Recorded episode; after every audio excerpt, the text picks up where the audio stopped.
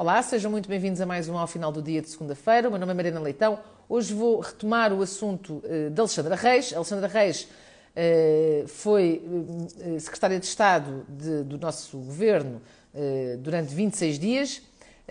foi nomeada, pouco tempo depois de ser nomeada, ficou a saber-se que tinha recebido uma indenização quando sai da TAP de 500 mil euros.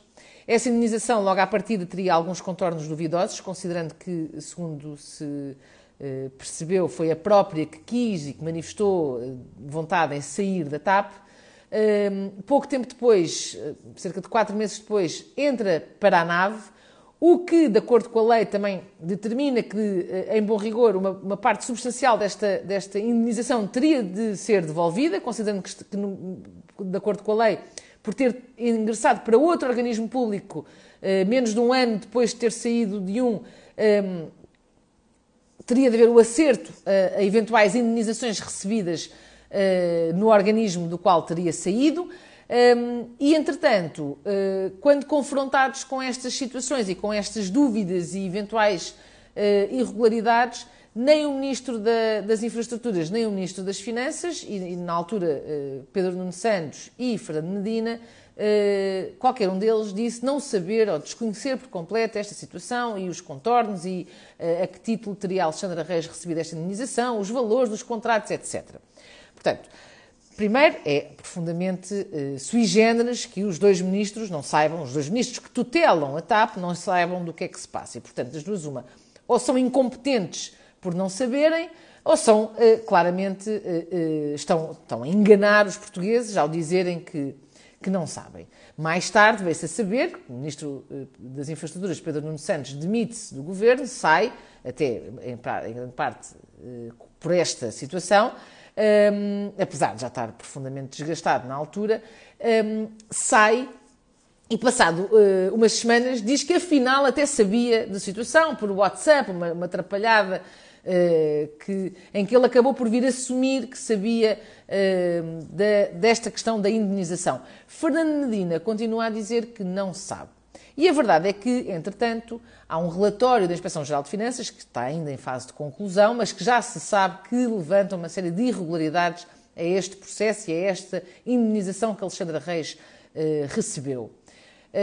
E, portanto, é óbvio que todo este processo, que foi muitíssimo mal conduzido, todo ele repleto de irregularidades, umas trapalhadas atrás de trapalhadas à boa moda socialista, tem de se retirar consequências políticas e até iria mais longe de determinar mesmo que deveriam receber eh, eh, consequências legais, mas pelo menos consequências políticas, certamente, porque os nossos dirigentes, hum, de facto, continuam a fazer e a promover e a, e a permitir que se façam uma quantidade enorme de, de de, de coisas profundamente irregulares eh, que custam dinheiro a todos nós, eh, eh, contribuintes, sem que lhes aconteça absolutamente nada. E, portanto, Fernando Medina, saindo o relatório e confirmando estas irregularidades, tem, obviamente, de retirar leituras daqui, por, por um lado, por permitir que este tipo de situação tenha ocorrido. Segundo, por não se dizer, continuar a dizer que não sabia de nada, o que também não o iliba de responsabilidades, porque não saber de nada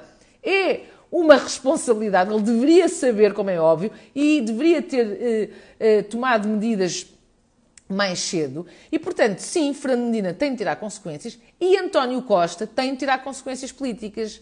E, e portanto, não é, ao contrário daquilo que Marcelo Rebelo de Sousa veio dizer, que apenas deu a entender que deveria ser Fernando Medina a fazer as leituras e a retirar as consequências políticas.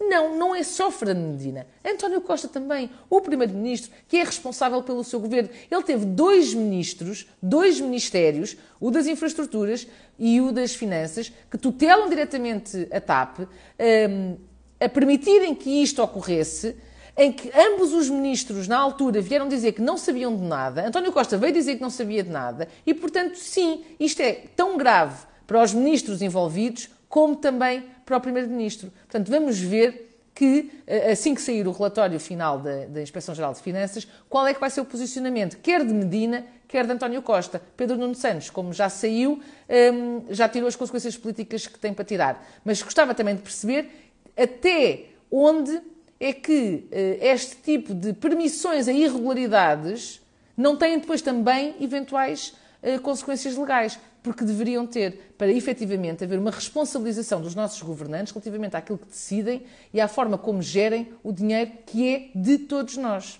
Muito obrigada a todos e até para a semana.